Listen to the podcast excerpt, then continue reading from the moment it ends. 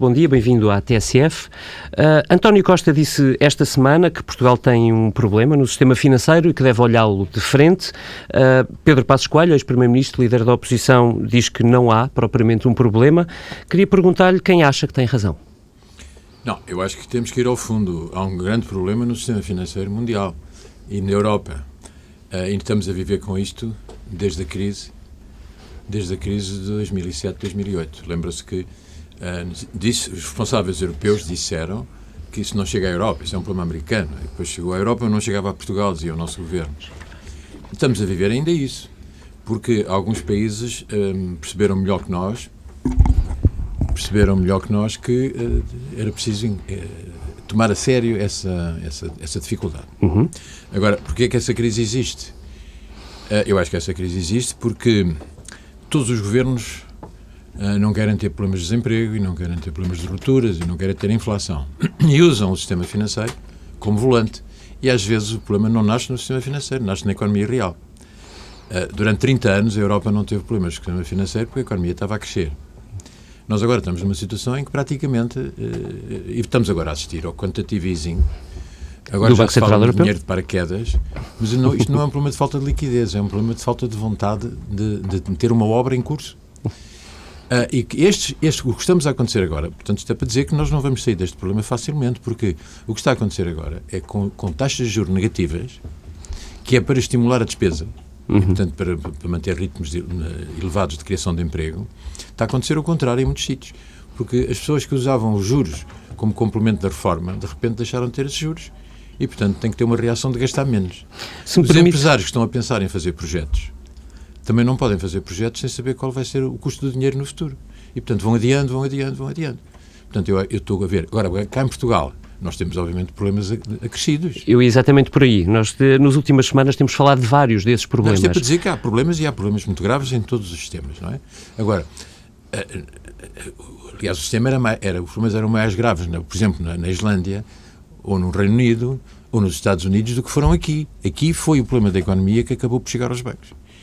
Uh, noutros casos foi o contrário. Em virtude também da crise, mas de alguma coisa que veio de antes da crise uh, financeira? Crise Num ou outro banco, sim, mas outros, alguns bancos estavam perfeitamente bem, não é? Certo. Agora, quando, por exemplo, uh, pessoas dizem, ah, houve, houve algum desmazelo na concessão de crédito. há uma pessoa que vai pedir um crédito para casa, tem um bom emprego, tem a situação em ordem, dá-se-lhe o crédito, ele, ele fica desempregado uns tempos depois, é claro que é um mau crédito ajudava-se as empresas a exportar para Angola ou para o Brasil, eles deixam de pagar, é outro mau crédito. Portanto, há fatores de muita ordem para estas dificuldades em que estamos. Mas sem haver um progresso económico vai ser muito difícil sair duradouramente da crise. Soutor, nós temos uh, visto, deixe-me ir caso a caso, uh, temos visto problemas no BPI, aparentemente nesta fase já, enfim, teoricamente resolvidos, embora não saibamos. E não era um problema de viabilidade, era um problema entre, entre acionistas. Acionistas, pois, exatamente. Isso, no novo banco, também ainda não, que ainda não se conseguiu vender. Na Caixa Geral de Depósitos, muito se começou a falar já sobre o assunto. Grosso modo, há dificuldades eh, nos resultados dos bancos, nas estruturas acionistas, como vimos no caso do BPI, e também de encontrar capital para ajudar eh, à consolidação do setor. Dentro destes problemas, o que é que o preocupa mais nesta altura? Não, eu preocupa mais aquilo que disse, é que nós estamos há 30 anos sem encarar o problema de frente que temos. É que não vai ser possível criar mais emprego em Portugal e, e nem acabar com a precariedade nem reduzir o peso da dívida, nem assegurar as reformas das pessoas no futuro, se nós não temos a economia a crescer. Se nós tivéssemos o nível de eficácia que tem a Espanha, nós não tínhamos um excesso de dívida. E, portanto, acha que devíamos estar um bocadinho menos preocupados com o sistema financeiro nesta altura, per si, uh, e mais preocupados com como é que fazemos crescer a economia? É, é isto? Isso, e a Europa também, mas nós uh, reforçadamente, porque temos o problema do, da morosidade europeia e mais os nossos próprios problemas. Porque nós falamos dos problemas, mas não os resolvemos. Isso em Espanha eles resolvem, quando têm um problema, resolvem. E, e, nós não, nós vamos falando. Uma grande parte do que era preciso fazer, nós estamos fartos de dizer como era, mas não, não dizemos. Por exemplo, o mau crédito, uma, uma, parte do problema do mau crédito é que em Portugal resolve, eh, em média, leva mais de dois anos a resolver um mau crédito nos tribunais. A em média Itália europeia... são oito anos, apesar de tudo, é mais difícil. Não, já não é, era, era. Eles já resolveram esse problema agora. Agora, na, na, há países em que, era, em que era dois meses ou um mês e meio, não é? Portanto, Está, está, tudo muito ligado. Agora, se as pessoas sabem quais são os problemas, é neste não vou mexer por agora, naquele não mais, no outro também não mais, ficamos na mesma. Pois, e esse pode ser um risco. Ora, uh, podemos ir diretamente para um tema que foi relançado esta semana pelo Primeiro-Ministro, de resto, na entrevista uh, TSF e Diário de Notícias de domingo passado, o Primeiro-Ministro sugeriu a criação de um veículo financeiro para limpar, digamos assim, o mal parado que está na banca. Esse mal parado que estávamos a falar. queria perguntar-lhe se acha que faz sentido e já agora, que grau de probabilidade de sucesso é que vê numa operação deste tipo? Eu volto sempre ao mesmo. Faria sentido se nós já tivéssemos o problema de, de, resolvido no fundo, porque então era para apagar os problemas do passado.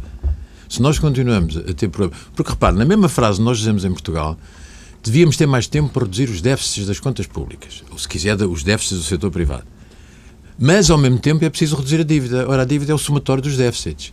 E, portanto, nós vamos fazer uma, uma, um, um, veículo para reduzir o, o mau crédito do passado se não tivermos perspectivas de crescimento saudável em relação à economia e, portanto, em relação ao sistema financeiro, é, é, é, não vai estabelecer a confiança. Se fosse integrado num esquema de conjunto, eu acho que podia ter.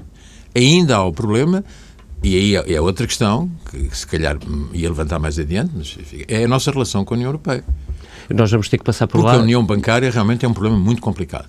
E, portanto, se nós não pudermos, não ter, por exemplo, falou-me aí num problema, a, a, Caixa vai precisar provavelmente de alguma recapitalização, porque foi usada para, para muitas atividades e descapitalizou-se. Se nos disserem que aquilo é uma ajuda de Estado, isto não é aceitável. Eu acho, que, acho, acho que Portugal não pode aceitar uma coisa dessas, porque é a obrigação de qualquer acionista reforçar os seus capitais quando é necessário. E nos tratados europeus não há nada que discrimine que, não há, que discrimine de umas formas de propriedade em relação a outras. Uh, Ou seja, é permitido ter um banco público, digamos assim, um público, dentro de um, um banco mutualista, um banco privado, não se pode discriminar. Mas a União Europeia agora está a discriminar contra os bancos públicos e eu acho que isto não é aceitável. Já vamos às regras europeias, porque é realmente um tema complexo e uh, central nesta discussão. Um, Deixe-me uh, ainda ir ao veículo do mal parado que fala António Costa e também o Governador do Banco de Portugal, para lhe perguntar, porque há divergências políticas sobre o assunto, se este problema estará a impedir a banca portuguesa de colocar dinheiro na economia. Uh, no momento em que vivemos com acesso razoavelmente fácil e barato a linhas de crédito do, BCE, por exemplo. Um este para problema obter, existe para obter financiamento no mercado é preciso que o mercado aceite que nós não, não somos um mau risco. Hum. É? Qualquer pessoa. Não se vai pôr dinheiro numa coisa que não se tem a certeza que seja boa. Uh, quem não é obrigado, quem ainda não está lá, não vai entrar numa situação que não sabe como é que vai. E nós estamos dependentes do rating de uma única agência de rating, o que é muito vulnerável. Ainda por cima, a gente não sabe bem aquela agência o que é que representa e quem é que está a financiá-la. Isto quer dizer que uh, os nossos bancos não terão uma posição autónoma se não puderem eles próprios ir ao mercado. Se estão dependentes dos apoios internacionais ou nacionais. Uh, e é sempre o mesmo problema. Os portugueses tinham direito a uma vida melhor, mas é preciso que, que saibam ajudar a criar as condições para isso. Nós vamos estar dependentes, por exemplo, os nossos raços de capital que estão a ser impostos são superiores à média europeia. Isto justifica-se. É uma maneira de ajudar um país. Ah, é porque vocês não têm conseguido ser tão eficazes quanto os outros. Portanto, tem que haver um excesso de prudência. Mas não, não faz muito sentido. Como também não faz sentido, uh, uh, nós agora temos que, com, com o sistema de resolução, os resgates que estão a ser negociados são piores do que os resgates de bancos que ainda estão a funcionar neste momento em, em regime de apoio. Os bancos ingleses, por exemplo, o Royal Bank of Scotland, o Lloyds, tiveram, tiveram anos para resolver o problema. Aqui em Portugal parece que em poucos meses tem que se resolver tudo. Por uma imposição externa. Portanto, ou há capacidade de tentar arranjar respostas que sejam aquelas que são eficazes ou vamos subalternizando-nos cada vez mais em relação às diretivas que vêm mal justificadas. Diz, este caso do Manif é, é realmente um paradigma do que não pode repetir-se quando diz que há que tem que haver capacidade de encontrar essas soluções, percebo que diz no espaço no, no espaço enquadramento europeu. Porque nós estamos lá. Podíamos não ter entrado, sozinhos. mas o facto é que entramos, e por boas razões, na altura, mas a, situação degradou-se tanto e as regras de jogo têm sido tão alteradas que realmente. Quer dizer, repara, havia dois princípios que nos beneficiavam muito. Um era a tal história de não haver discriminação entre a propriedade das empresas. E, portanto, nós podíamos atrair, podiam ser empresas públicas que vinham para cá, Uh, nós temos cá empresas públicas chinesas e não há discriminação. Porquê é que não podemos ter portuguesas? Eu não, não, não consigo perceber. A outra era o princípio da coesão económica social europeia, do tempo do Jacques Delors, quando se liberalizaram as concorrências no, no mercado. O princípio da liberdade de concorrência tinha como contrapartida o princípio da coesão económica e social. Porque sabe-se que os mercados tendem a concentrar a riqueza nos sítios onde é mais eficaz aplicá-la. Portanto, é preciso um mecanismo qualquer que todos os países tenham políticas de desenvolvimento regional para compensar isso, porque estavam a desaparecer os, os empregos nas zonas periféricas e a concentrar-se nos grandes centros. Isso era um princípio básico da União Europeia. Desapareceu. Não, ninguém fala no princípio da coesão económica e social. E, portanto, a agenda que nós estamos a viver, resignadamente, porque, repare, o modelo que temos estado a usar é o seguinte: ainda não vale a pena discutir isso porque ainda não foi discutido em Bruxelas. E agora, devíamos acrescentar, em Frankfurt. E depois já não vale a pena discutir porque já foi decidido em Bruxelas e Frankfurt. Não é maneira de nós irmos ao encontro de boas soluções para, para a população portuguesa. Dr. João Salgueiro, o, neste enquadramento, eh, a TSF noticiou ontem que o Governador do Banco de Portugal enviou cartas aos eh, governadores dos vários bancos centrais que fazem parte da zona euro eh, e que estão no Conselho de Governadores do BCE para precisamente explicar esta ideia de criar um veículo para o mal parado da banca, imagino que não só a portuguesa, ele colocava duas questões uh, aos governadores do BCE. Estamos a falar de garantir, uh, dar uma garantia europeia para esse mal parado, de maneira a que ele possa ser mais atrativo, de alguma maneira, uh, e também mudar as diretivas ou a diretiva sobre o apoio às, ao sistema financeiro, de maneira a que as resoluções não sejam obrigatórias em todos os casos. Vê que sejam condições fáceis de aceitar para a Europa no contexto que nós estamos a ver e que, estava não, a colocar? Não é nada fácil ser aceito. Não é nada fácil. Porque a maior parte dos membros da União Europeia não está com essa preocupação. São, são, são quatro ou cinco que têm esse problema, os outros não têm. Há uma grande parte que nem aderiu à moeda única sequer. Portanto, qualquer mutualização dos problemas, numa altura destas, em que cada um está a tratar de si, é muito complicado. Uh, e, eu gosto sempre de ir ao fundo da questão. E isto começou porque nós não percebemos que em 2089, novembro de 2089, o mundo tinha mudado. Nós continuamos a pensar que ainda há fronteiras e que a Europa é uma zona de comércio livre, mas o mundo não é. Não. Neste momento, a vantagem do, da zona de comércio livre europeia, ou do mercado comum europeu, para ir mais ao fundo da questão, não é uma grande vantagem, porque em todo o mundo há essa liberdade de comércio. E, e, e, não, em, em 89, como provavelmente se lembra, em, em novembro houve a queda do Muro de Berlim. Mas tinha havido uma outra crise num outro grande país, que foi a, a, a crise de Tiananmen em Pequim. E nesse, nesse ano decidiu-se a sorte de, da economia mundial. Porque os sistemas planificados que não queriam evoluir na União Soviética desapareceram. E, portanto, desapareceram em praticamente todos os países.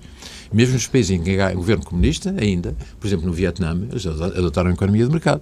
E em todo o leste europeu? Em todo o leste. Bem, esses saíram mesmo do sistema, não é? Mas, mas, mesmo os que mantêm o, o, o, monopólio do poder no Partido Comunista, como o Vietnã, estão a adotar a economia de mercado. E a China, claro.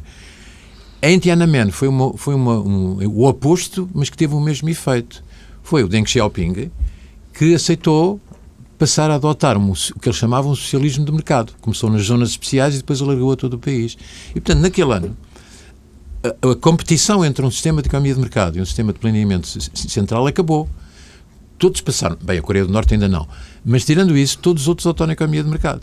E a economia de mercado tem grande eficácia, mas levanta grandes problemas. E se não houver a, a, a lucidez de perceber onde é que estamos, porque a economia de mercado é um mecanismo decisivo para fazer desaparecer as empresas menos eficazes e para encorajar as inovações que podem, podem ter futuro.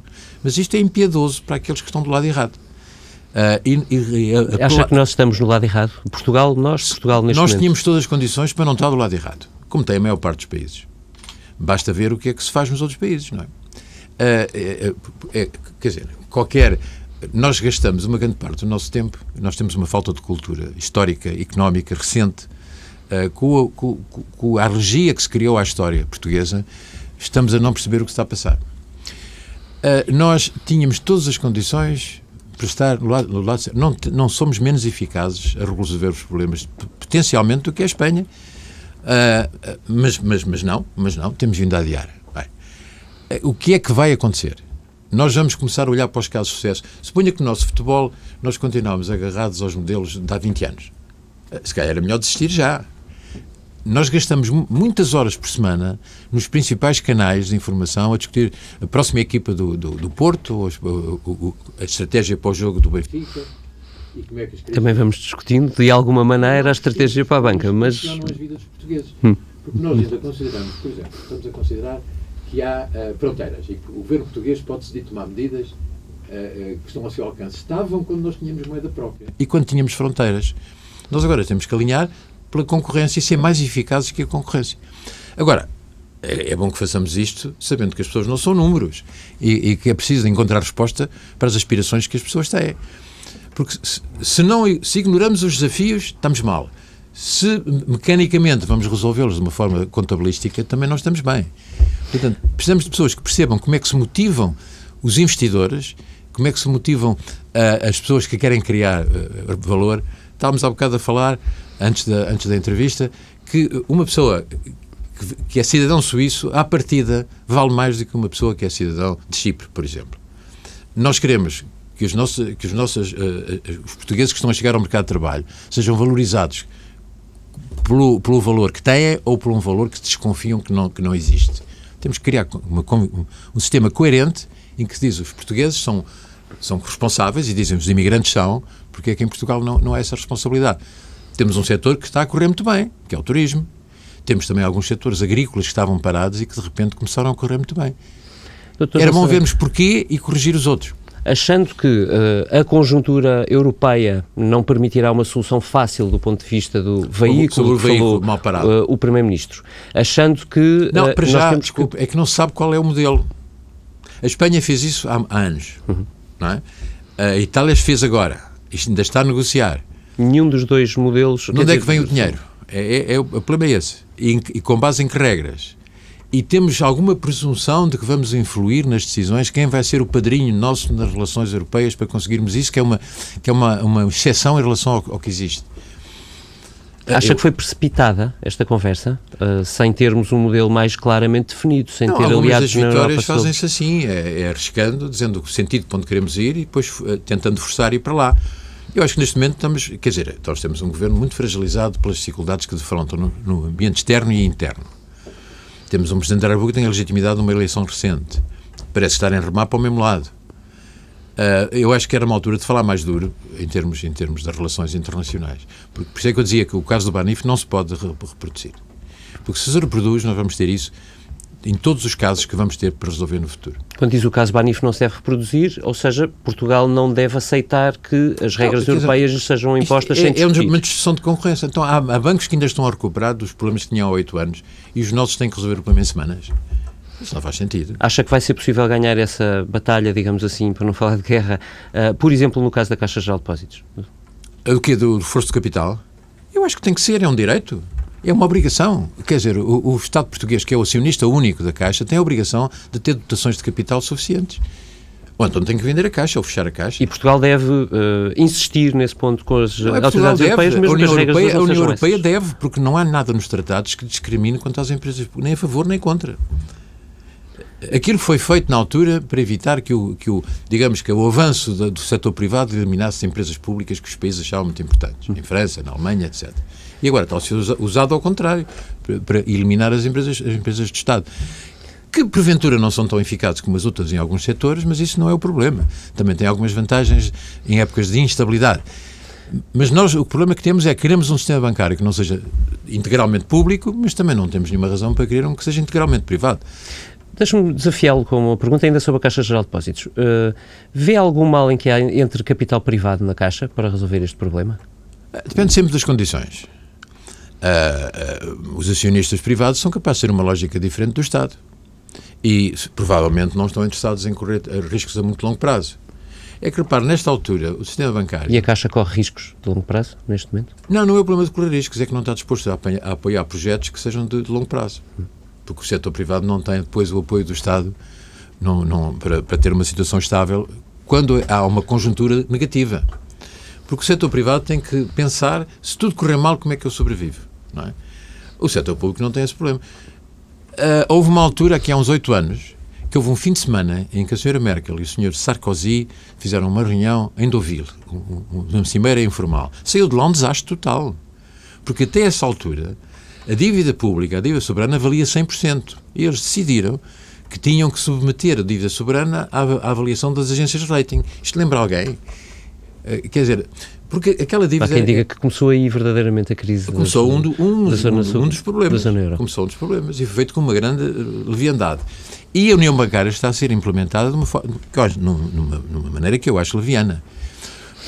E nesse contexto? O governador do Banco de Itália, que há semanas, dizia que a União Bancária fez-se para resolver problemas, não para criar problemas. Estava previsto que em 2018 se fizesse uma avaliação do caminho que está a ser seguido. É bom que se faça já, porque já há problemas suficientes. Para concretizar num ponto, não há mecanismos únicos para a resolução, nem há mecanismos únicos para o apoio aos, aos depósitos. Portanto, até 2024, que é quando teoricamente isto vai ser uh, implementado, e ainda é preciso que todos estejam de acordo, supondo que algum deles, importante, não está, vai ser adiado. Até 2024, de acordo com o que está estabelecido, a União Europeia decide e os países pagam. Isto não é possível. Porque algumas das decisões que a União Europeia está a aplicar não aplicaria se tivesse que pagar o resultado. O custo da, da, do resgate, como foi organizado para o, para o BPI, é caríssimo. E, e, não era a melhor solução. Como é que se interrompe um concurso que está em curso? Está a falar do Banif, imagino. Estou a falar do Banif. Certo. Como é, como é que se interrompe um concurso para decidir que é aquele, aquele, aquele concorrente que fica? Um concurso que está em curso é um concurso que está em curso. Ou então repete-se o concurso. Não aceitamos resultados e vamos abrir outro novo concurso com novas regras. Porque isto deixa lugar a todas as arbitrariedades. Nós, de resto, ainda não temos na União Europeia uh, ou na União Bancária não, sequer um mecanismo de fazer aqui um cenário. Se há mais um resgate a um preço tão elevado, quem é que paga? Os outros bancos que estavam bons. Esse mecanismo de resgate que está previsto na, União Bancária... Ou é um os contribuintes. No fundo, é, vai ser o contribuinte, não tenha dúvidas.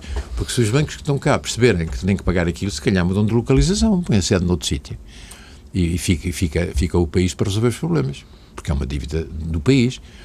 Portanto, eu acho que está. Uh, os portugueses ou estão distraídos ou, ou querem estar distraídos. Eu não sei qual é o caso. Faz sentido neste caso em particular, e eu sei que faz, falamos uh, com excesso de necessidade de acordos de regime, mas acha que neste caso faz sentido que António Costa procure outros apoios para além da maioria parlamentar um, para uh, sistematizar uma posição de, até de força face à União Europeia, tal como defende? Não estamos a caminhar nesse sentido. Não estamos a caminhar nesse sentido. Por isso é que eu dizia que o Governo tem, tem sido uh, muito hábil, particularmente o Primeiro-Ministro, a gerir uma situação que, é, que eu acho que é quase impossível. Basta que uma das partes, a União Europeia, ou um dos, uh, dos partidos da maioria, mude de ponto de vista para ser mais consequente com aquilo que defende, para nós termos um sarilho muito grande. E, e, não é possível inspirar confiança a investidores que vêm para Portugal quando eles têm outras localizações. O quadro, a Espanha também não está bem, verdade seja. Mas podem ter outros países. A Irlanda já está a recuperar bem. E há vários países europeus que, embora sejam mais caros em termos de salários, a, a, relação entre salários e resultados é, é, é, melhor. Houve uma grande empresa que vinha para cá montar automóvel e que foi para a Bélgica, porque sendo os salários mais altos, os custos da mão de obra eram mais baratos. Porque não havia os sobrecustos dos fins de semana e, e, e a gestão do banco de horas era, era automática, etc. Portanto, nós temos que estar com atenção a, a, a, o que é que os outros. Em Portugal, nós sempre tivemos mercados. Quando eu falo da economia de mercado. O mercado é um ponto de encontro entre quem quer vender e quem quer comprar. E nós sabemos que tem mais valor. O que é que nós damos mais valor? Por exemplo, em termos laborais, a que é que as pessoas dão mais valor? Precisam de um, de um eletricista, precisam de um, de um pedreiro, dão mais valor a uma pessoa que é rápida a resolver os problemas, que os resolve bem e que em pouco tempo resolve a questão. Se nós temos regras de funcionamento que tornam menos maleável e menos eficaz o, o, o, porque não é um problema de suor só, as pessoas pensam que mais produtividade é mais suor. Não é, é preciso que as pessoas consigam mais resultados com menos esforço, isso é que é o ideal. Não é o contrário, é que tenham mais esforço para produzir mesmo resultados. E nós temos muita ideia, por exemplo, que reduzir a despesa pública é a melhor maneira de reduzir a dívida pública. A melhor maneira era aumentar o produto se nós tivéssemos um produto perto do espanhol, não tínhamos problemas de dívida pública. Estava, estava dentro do, do, do que era tolerável. Não é? E já que estamos a falar do governo, não, não consigo deixar de perguntar: uh, vê que a estratégia desta maioria, uh, que é uma maioria parlamentar de esquerda, uh, esteja a apontar no sentido de resolver esse problema de produto, ou seja, de produtividade? ao nível das intenções, está. Uh, que falta? Não tenho dúvida, porque toda a gente quer criar mais emprego e quer que as pessoas tenham salários mais altos e quer que as reformas não sejam atingidas. E esse é, para mim, devia ser a agenda dos portugueses, assumida com, com, com coragem. Agora, como é que se faz isso? Como é que se faz isso? Não se vai à praça pública dizer quem, tem, quem tem mais promessas a fazer. O que se vai ver é quem tem resultados e tentar aplicar esses resultados. Portanto, nós devíamos estar a ver um benchmarking, quer dizer, quais são os países que têm conseguido melhores resultados e porquê é que o conseguiram. E copiar esses. Se pudéssemos ainda ser melhor que eles, tanto melhor. E, portanto, a imaginação às vezes ajuda muito. Mas só a imaginação é, pode ser o conto do vigário. Portanto, nós podemos saber. Este modelo já foi aplicado em algum país com resultados. Portanto, nós devíamos estar a ver os casos de sucesso. E os portugueses deviam estar a ser informados semanalmente do que é que está a acontecer no mundo, que vai condicionar a sua vida. Eu, eu acho que o futebol é muito apaixonante e, e puxa muito pela cabeça dos comentadores, mas devia haver um, uma parcela mais pequena que explicasse às pessoas quais são as estratégias que permitem que eles tenham um nível de vida mais alto e um, e um trabalho melhor remunerado e as, as, e as reformas garantidas. E isso, penso que era a questão número um que devia estar a ser discutida no país. E é isso não fez Vendo os casos de sucesso. Um, a partir de finais dos anos 90, não ver isso é desmazê-lo. Quer dizer, no princípio, quando foi a queda do Muro de Berlim e, e foi o, a, a, revolta de Tiananmen, a gente podia não perceber as consequências. Dez anos depois já não era possível não perceber. E, portanto, nós devíamos estar dentro do que está a acontecer, que é, que é, que é sustentável, escolher o melhor método para Portugal, dentro do que é sustentável. E, portanto, vamos ver os exemplos que tiveram sucesso. Se não fizermos isso, podemos estar a, a, sonhar com coisas que não têm viabilidade. E repare, nós não podemos ir falar à União Europeia nas nossas dificuldades. Falar das nossas dificuldades não, não faz sentido, porque há países com muito mais dificuldades que nós. Basta ver o que está a acontecer no Médio Oriente e no Norte da África, etc. E, portanto, se os, se os alemães ou os suecos quiserem ajudar alguém, porque é que há de ser Portugal, quando há situações de miséria muito grandes no mundo?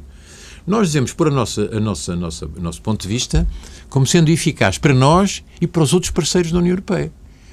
Ora, ter uma economia a funcionar melhor, porque a economia. Lembra-se que houve aquela ideia de fazer da Europa em 10 anos a zona do mundo mais eficaz e mais, mais Foi uma conversa pré-crise financeira, verdade? Pois. Como é que, porque é que não se fez uma, um exame agora para perceber porque é que isso não aconteceu ao nível europeu? Nós podíamos ser os campeões disso, porque isso não é o nosso problema, é o problema da Europa. Quer dizer, nós, a Europa tem, tem problemas que não está a resolver. E nós íamos ganhar uma posição de mérito na Europa por estarmos a defender as causas que podem tirar os europeus das dificuldades em questão. Dr. João Salgueiro, deixe-me regressar à, à, à, componente nacional, eh, ou seja, ao posicionamento de Portugal na Europa. Eh, já nos disse que era bastante cético relativamente a, esta, a este enquadramento europeu que existe hoje eh, e ao que Portugal pode fazer. Não é uma inevitabilidade, não é uma inevitabilidade. Eu... Mas temos que o saber pôr a tempo e de maneira que os outros percebam. Foi dito e escrito nas últimas semanas uh, que o preocupava uh, a si e algumas outras pessoas, pessoas, a possibilidade de uma certa espanholização da banca, por consequência, imagino também um pouco das regras que uh, nos estão a ser estão a ser acordadas do ponto de vista europeu para a União Bancária. este este risco de espanholização. Eu não, eu, eu não encontro muita gente preocupada com a espanholização. Não é isso. Quem não gosta de pensar nos problemas é que diz que, é, que, estamos, que estamos, desconfiados das famílias. Não é isso que estamos a tratar. Uh, uh, por exemplo, o Santander, que está cá há uns anos, não, ninguém é contra isso. Pelo contrário. Ou o BPI, que, estava, que o parceiro de referência era, era a Caixa de Barcelona. Portanto, não há esse problema. Não é esse problema. O problema é não serem decididos fora de Portugal as soluções, serem decididos sem transparência e com custos agravados para nós e não ser tudo do mesmo país. Porque se nós temos, vá lá, nós temos a, a, nossa, a nossa situação política ou a conjuntura mundial cria problemas em Portugal. Se todo o sistema bancário, além dos problemas de Portugal, vai ficar com os problemas de um outro país qualquer, nós temos um problema duplo. É que há uma crise em Portugal, temos um problema. Suponhando que era Espanha, mas podia não ser Espanha, podia ser a França ou a Alemanha, tanto fazia. Uh, tem um problema lá e também temos que fazer cortes nas nossas condições de vida, porque o parceiro de toda a banca portuguesa está a ter crise no país dele. Isso não pode ser. E agora repare, nós temos uma falta de poupança no país. Os bancos fazem-se para captar poupança e orientar a poupança para o investimento. Se os bancos que estão cá estão em vários países ao mesmo tempo e estão todos eh, do mesmo país, é natural que eles vão aplicar a poupança portuguesa nos sítios onde é mais rentável. E pode não ser em Portugal. Nós precisamos de um sistema bancário diversificado e que contribuísse para a economia portuguesa ter relações com os vários continentes e com os vários países. Porque foi sempre a política portuguesa para sobreviver, foi internacionalizar-se. Portanto, nós precisamos não é de menos concorrência, precisamos de mais concorrência. Para além de estarmos na mão de, de um só país, que é Portugal, arranjamos outro parceiro que nos domina depois, não é, não é uma grande solução. Esse Especialmente quando foi... é decidido por outros que não somos nós a decidir. Esse risco foi muito uh, falado quando se percebeu que o, ia ser lançado mesmo o concurso do novo banco, um, o concurso para vender o novo banco, lá está. Um, ele estará em curso, tanto quanto sabemos nesta altura. Um, queria que haja. Uh, e com que prazos? Uh, e com que regras? E, e, quais foram as alternativas a vender um novo banco que foram estudadas? Como é que se pode enverdar por esse caminho sem... Acha que há alternativa a vender um novo ah, banco nesta que se quer fazer um grande banco português e manter a Caixa de Depósitos e fazer outro segundo grande banco português, que era o melhor... Banco público, é isso? Não. Pode ser a fusão do, do novo banco com, com, o BCP. Irem ao mercado arranjar o capital que precisam. Uh, e, e, pode, e, e, quanto mais diversificado for esse capital, melhor. O senhor Botim, que fez um grande banco, hum. quanto é que ele tinha do capital do banco? Aparentemente tinha menos de 3%. Há quem diga que era um e tal, depende da, maneira como se faz da cascata. Mas porquê, porquê é que é preciso ter um capital dominante de um banco para, para, para, gerir bem um banco? É preciso é que o projeto que se tem seja viável. E, uh, e o BCP, a, a, situação do BCP tem evoluído muito bem. É preciso que haja capital também. Não, mas os capitais, há excesso de capitais no mundo. Porquê é que o, o, A questão é se quer investir em Portugal e no sistema então, financeiro. Então porquê é que o investimento, o, o Fundo Apolo foi rejeitado? Eu não consigo perceber. Porque não tinha um alvará bancário em Portugal. Foi Mas eles não iam concorrer a um alvará ao comprar um banco, iam correr. Um alvará estava lá. Isto foi uma maneira de afastar um concorrente e, e, e, fazer com que a decisão, que não fomos nós que tomamos, tivesse sido aquela que foi. Deixe-me precisar. Vê, portanto, que uh, a venda do novo banco, tal como ela está a ser processada, está a ser precipitada. É assim? Não, que não, eu faço só perguntas. Porque se calhar as pessoas que estão a decidir têm as respostas, mas eu não sei quais são e o país também não sabe. Que alternativas é que foram consideradas? Porque é que nós não, não podemos ter um, um, prazo tão longo quanto tem, por exemplo, o doutor, uh, o, o Lloyds, por exemplo, que está, foi um caso de sucesso. Ainda não acabou o, o, o período transitório. Já, já vai com muitos anos. Porquê é que naquele banco não é possível? No nosso banco? Na verdade, o Lloyds não faz Porque parte é que da euro precisamos... no sentido de recente, não faz não, não, não faz. está dependente do BCE. Não faz, mas hum, houve bancos na, na Bélgica que tiveram tempo, e na Holanda, etc. E na Alemanha. Sim, as regras entretanto mudaram e, e ficaram apertadas. As mudaram. E, e é o que dizia o governador do Banco de Itália. Essas regras foram já escrutinadas nos seus efeitos. Eh, eh, se me permite, eu vou a esses dois pontos. Esta União Bancária teve grandes inovações, foram duas grandes inovações, porque assumiu uma ideia que havia em dois domínios. Um é que uh, uh, uh, os, programas de apoio a qualquer banco não podem ter custos para os contribuintes. Portanto, tem que ser as pessoas que têm relações com o banco pagam a conta e pode ir até aos depósitos. Isto é uma maneira de estabelecer a confiança nos bancos enorme, como imagina. Qualquer depositante, há um boato que diz que o banco vai ter um problema, muda de banco. E o banco vai mesmo ao fundo. Quer dizer, para estabelecer a confiança no sistema bancário, dizer que os depositantes podem vir a perder os seus depósitos por estarem num banco qualquer que entra em dificuldades, a dificuldade vem mesmo desse, dessa decisão. O outro grande mecanismo é o resgate, em que os bancos bons pagam a conta dos bancos que se portaram mal. Há uma pastelaria que fazia uma, uma, uma mexórdia, é, é encerrada, tem que pagar indemnizações e as outras pastelarias é que vão pagar a conta. Bem, agora veja o que pode acontecer. Se nós temos vários resgates em que os bancos que vão sendo eliminados porque os prazos não são realistas e as soluções não foram bem estudadas, a conta vai ficar para aqueles que ainda cá estão. isso vai acontecer. A conta já lá está no novo banco, de resto. Como? Pelo menos no novo banco já está a conta. Está no fundo de resolução, o novo banco. Está no fundo Portanto, de resolução. Já, Mas quem é garante que os bancos que cá estão vão pagar essa conta? Podem mudar de localização. Só a Caixa é que não poderá. Podem transformar uma filial numa sucursal. Eu acho que isto está tudo uma improvisação. É, é mandar pela boca fora sugestões e não, não comunicam ao país os estudos que foram feitos. Não é preciso muito papel. Mas é preciso dizer, hipótese número um, vamos fazer o modelo que está com mais tempo. Hipótese número dois, Vamos tentar capitalizar o banco nos mercados internacionais com pequenos com, com acionistas que tenham menos de 10%, por exemplo. Que é uma maneira de ter mais independência. E, há, e há, como digo, o Banco Santander, que é um bom exemplo, eh, viveu assim, viveu dos mercados. No caso do novo banco, está em cima da mesa, efetivamente, a possibilidade de um IPO, ou seja, de uma dispersão. Também, aí tem. Pode fazer um IPO sucessivo, ir fazendo.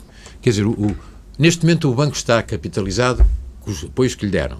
Pode começar a libertar esses apoios por, por, por, prestações, por etapas, e fazer IPOs sucessivos. Ou pode, como digo, organizar uma fusão com outro banco português. O, o, o capital do, do Banco uh, Milênio está muito disperso no mercado, mais de 50% está no mercado. E não veio mal ao mundo por isso. Portanto, em primeiro lugar, quais são as alternativas? Em segundo lugar, qual é o prazo útil para essas Um caso de sucesso garantido foi a nacionalização dos bancos suecos numa crise há 15 anos, ou lá quando foi. Um, foi um caso de sucesso. Vender, o Estado não perdeu nada, nacionalizou e vendeu depois.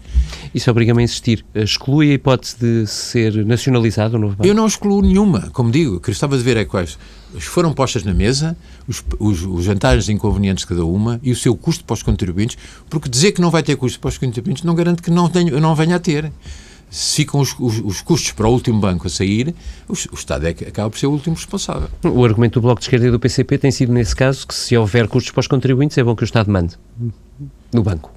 Mas o Estado tem mandado nos bancos. Nunca houve uma época com tanta regulação. Agora, repara a regulação como se faz. Não, os bancos têm que ter comissões perto de zero. A taxa de juros é perto de zero ou negativa. De onde é que vêm os resultados da atividade bancária?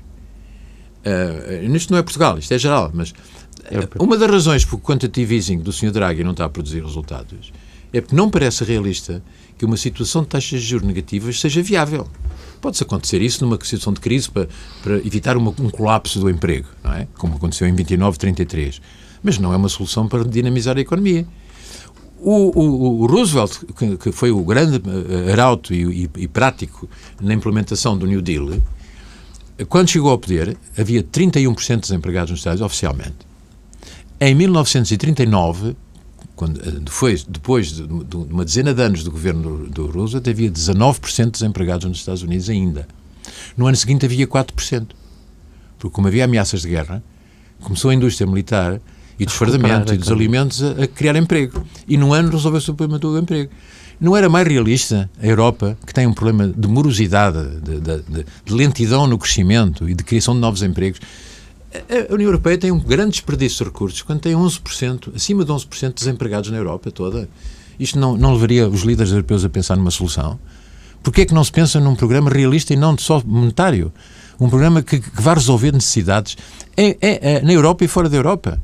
Os Estados Unidos resolveram uma grande parte do seu pós-guerra com o Plano Marshall, porque não foi só a indústria de guerra que criou emprego, foi também a indústria de apoio aos, aos outros continentes. Não era melhor a Europa ter aqui um programa criar um fundo Uh, com recursos do Estado, podia ser, ou de bancários, mas que fosse destinado a ajudar os países que estão subdesenvolvidos em África, que resolviam um problema de miséria que lá existe e de, e de, de, de correntes de imigração clandestinas. Um, um, fundo que permitia fornecer a esses países máquinas, equipamentos, material de transporte produzido na Europa e por a Europa a trabalhar a sério, criando empregos em vez de andar a distribuir dinheiro de paraquedas ou de helicóptero, lá como eles agora falam. Dr. João Salgueiro, regressando só uh, e para fechar o tema do nosso sistema bancário uh, em si, uh, o manifesto contra, ou melhor, defendendo o sistema financeiro, na altura foi dito contra a espanholização, lembra-se que foi assim escrito? Por, não foi dito por ninguém, eu fui abordado por alguns membros dessa ideia, mas não foi dito, nenhum deles me disse que era anti-Espanha. Disseram o contrário, que era preciso assegurar que qualquer solução fosse transparente e sujeita a regras objetivas, conhecidas no princípio e no fim do, dos concursos, e que era preciso que o resultado permitisse um sistema bancário que fosse diversificado e que nos ligasse aos mercados onde nós queremos estar. Esse manifesto avançará? Não faço ideia. Eu, eu achava que se o problema se mantém, devia avançar. Muito bem, eu já agora que estamos a aproximar-nos do fim não consigo evitar dois temas que estiveram a marcar, não só esta semana, mas uh, feliz ou infelizmente durante as últimas uh, semanas. Uh, o primeiro é o acordo no BPI, sabemos pouco do, do acordo em si, um, sabemos, porém, que se chegou a algum porto e que algum outro faltará. Queria perguntar se o pouco que sabemos lhe deixa confiança de que o problema ficará resolvido. Eu, as pessoas, pela parte do BPI que estão ligadas ao assunto, a mim inspiram-me toda a confiança. Portanto, se eles chegaram a acordo, acho que o acordo deve ter sido bem bem fechado. Uh, é, é, um dos bancos que foi mais rigoroso ao longo de todas estas décadas na maneira como foi gerido e, portanto, não tenho razão para desconfiar. Eu não sou muito de hum, pensar que tudo que os outros fazem é mau. Eu gosto de pensar que será bom. Agora, o que, o que eu acho é que deve ser suficientemente claro para a gente perceber que é bom. E eu não tenho dúvidas que eles vão publicar uh, o acordo de uma forma que é convincente. Não, não uh, Agora, e... há bocado estava, levantou esse problema do eventual manifesto. Eu acho que, se for possível que uma grande parte dos portugueses perceba o que está a passar, não devia ser preciso, devia haver neste momento já informação suficiente sobre o assunto ou já iniciativa que a comunicação social português, portuguesa, quando quer, é muito, é muito assertiva. E, portanto, se, se fosse considerar-se isso como um grande problema, eu sei que a crise do Futebol Clube do Porto é uma coisa grande porque já bateu no fundo, mas, mas há outras questões em que nós estamos perto de bater no fundo. E eu acho que devíamos concentrar alguns recursos nisso. Se o manifesto é que é contribuísse para isso. podem fazer, fosse... na verdade. Como? A verdade, a questão será, sobretudo, o que é que os empresários portugueses, os, os investidores portugueses podem fazer não, para que condições é que os, os, empresários portugueses tenham para querer investir em Portugal? Porque não, o recurso Mas quem mundo... pode responder a isso é mais o governo, diria eu. Ah, e o país. Se o país estiver convencido de uma coisa, consegue. Repare, a mobilização que se fez quando veio com refugiados de Angola e Moçambique uma parte deles nem, era, nem, nem tinha nascido nem vivido em Portugal. Doutor João posso pôr a questão ao contrário? É, que condições, então, é que os empresários ou os investidores precisam, precisam para sentir, poder investir em Portugal? Precisam de sentir que pôr o, pôr o país a crescer e resolver os problemas realmente é um desígnio nacional. Porque, por exemplo, uh, uh, os empresários do turismo sentem que é um desígnio nacional de ajudar o turismo. Mas os empresários em geral não sentem isso. Há uma desconfiança Dizia uma vez um primeiro-ministro sueco, um, um, visitante português que estava lá, diz: Vocês têm perdido décadas, ou têm gasto décadas, ele foi mais simpático, diz: Têm gasto décadas a querer acabar com os ricos.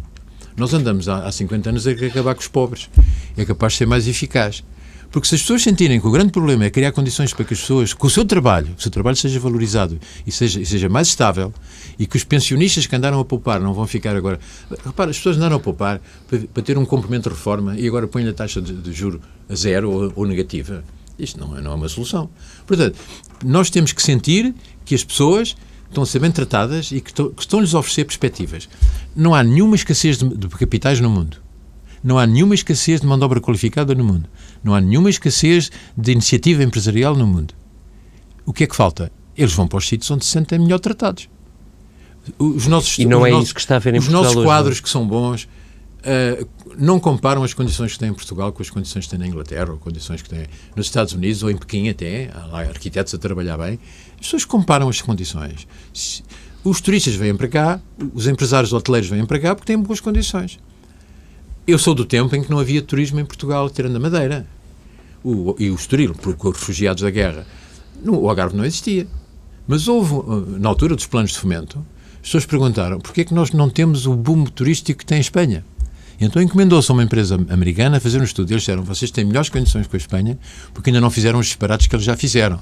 Portanto, têm todas as condições para um turismo de sol. O que é que têm que fazer? Ah, têm que criar uma isenção fiscal para quem investir cá. 10 anos de isenção fiscal é suficiente. Têm que criar um financiamento, assegurar que há financiamento de longo prazo, porque hotéis levam tempo a amortizar. Portanto, ou, ou é o banco, ou há bancos, ou tem que se criar uma instituição, o Instituto de Fomento Turístico. E não tem a mão de obra qualificada, porque um tipo não vai da lavoura para, para o hotel de um dia para o outro, criaram-se as escolas hoteleiras. Ah, e depois precisam de melhores acessos. Aeroporto de Faro e Aeroporto do Funchal. E, e a coisa começou. Portanto, é assim tão difícil ver o que a gente tem que fazer para começar a surgir novos empregos qualificados em Portugal. Não é. Agora, os empresários que vêm para cá querem saber se isso é um desígnio duradouro. Porque se é o desígnio do último governo e o último governo sai e o seguinte vem fazer o contrário, e se o governo está a fazer uma parte, mas não faz a outra parte, nós temos tido essa sorte, é que sempre dizemos que vamos fazer, mas depois não fazemos o, o menu completo. Uh, estamos a falar de confiança uh, e de estabilidade a médio prazo. Estamos a, ficar, estamos a falar de vontade de ter resultados, estamos a, a falar de estratégias conhecidas e claras e estamos a, a falar na convicção que merecem uh, os agentes que vão cumprir isso. E isso permite-me uh, fechar com uma última questão, também muito discutida, e esta semana uh, com outro fervor, digamos assim, que é a da relação entre o Governo e o Governador do Banco de Portugal, uh, Carlos Costa. Vimos esta semana o Partido Socialista e o Governo a referirem várias vezes a expressão falha grave, como se sabe, uma espécie de razão de justa causa de despedimento, segundo as regras do Banco Central Europeu. eu queria lhe perguntar se acha que há razões para isso e se o afastamento de um Governador do Banco Portugal teria, eh, na sua opinião, eh, consequências? Eu não gosto de falar do que não conheço. Eu, eu gosto de falar claramente daquilo que acho que devia ser. Se está a acontecer ou se não está a acontecer, não é da minha competência. E repare, quando a vez se atribui ao Banco de Portugal não ser suficientemente eficaz na detecção dos problemas, veja quanto tempo leva a esclarecer um problema criminal às vezes leva anos a esclarecer um problema criminal, quando existem todos os poderes da investigação criminal que o Banco de Portugal não tem.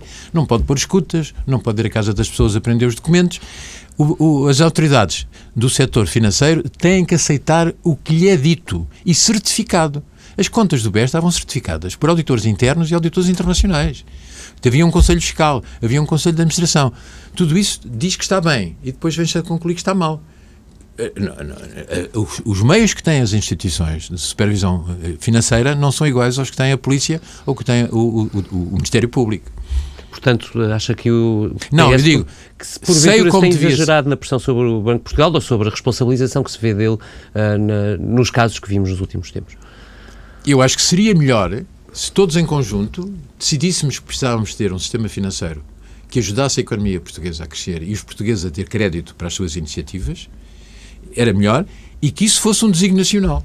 E que então se escolhessem. Mas eu acho que seguiu agora uma via à portuguesa, que é de nomear um vice-governador que vai ajudar a que isso aconteça. A doutora Elisa Ferreira, é disso que está a falar? Sou. Estou a falar porque já outros falaram. Nome de que gosta? É? Nome de que gosta? Sim, sim. E, e, vem numa altura própria porque ela tinha um, um excelente trabalho ao nível europeu e isso pode ajudar a que a União Europeia perceba melhor o que se passa em Portugal e que sejamos melhor tratados ao nível europeu do que estamos a ser. Muito obrigado, Dr. João Salgueiros, por ter vindo à TSF.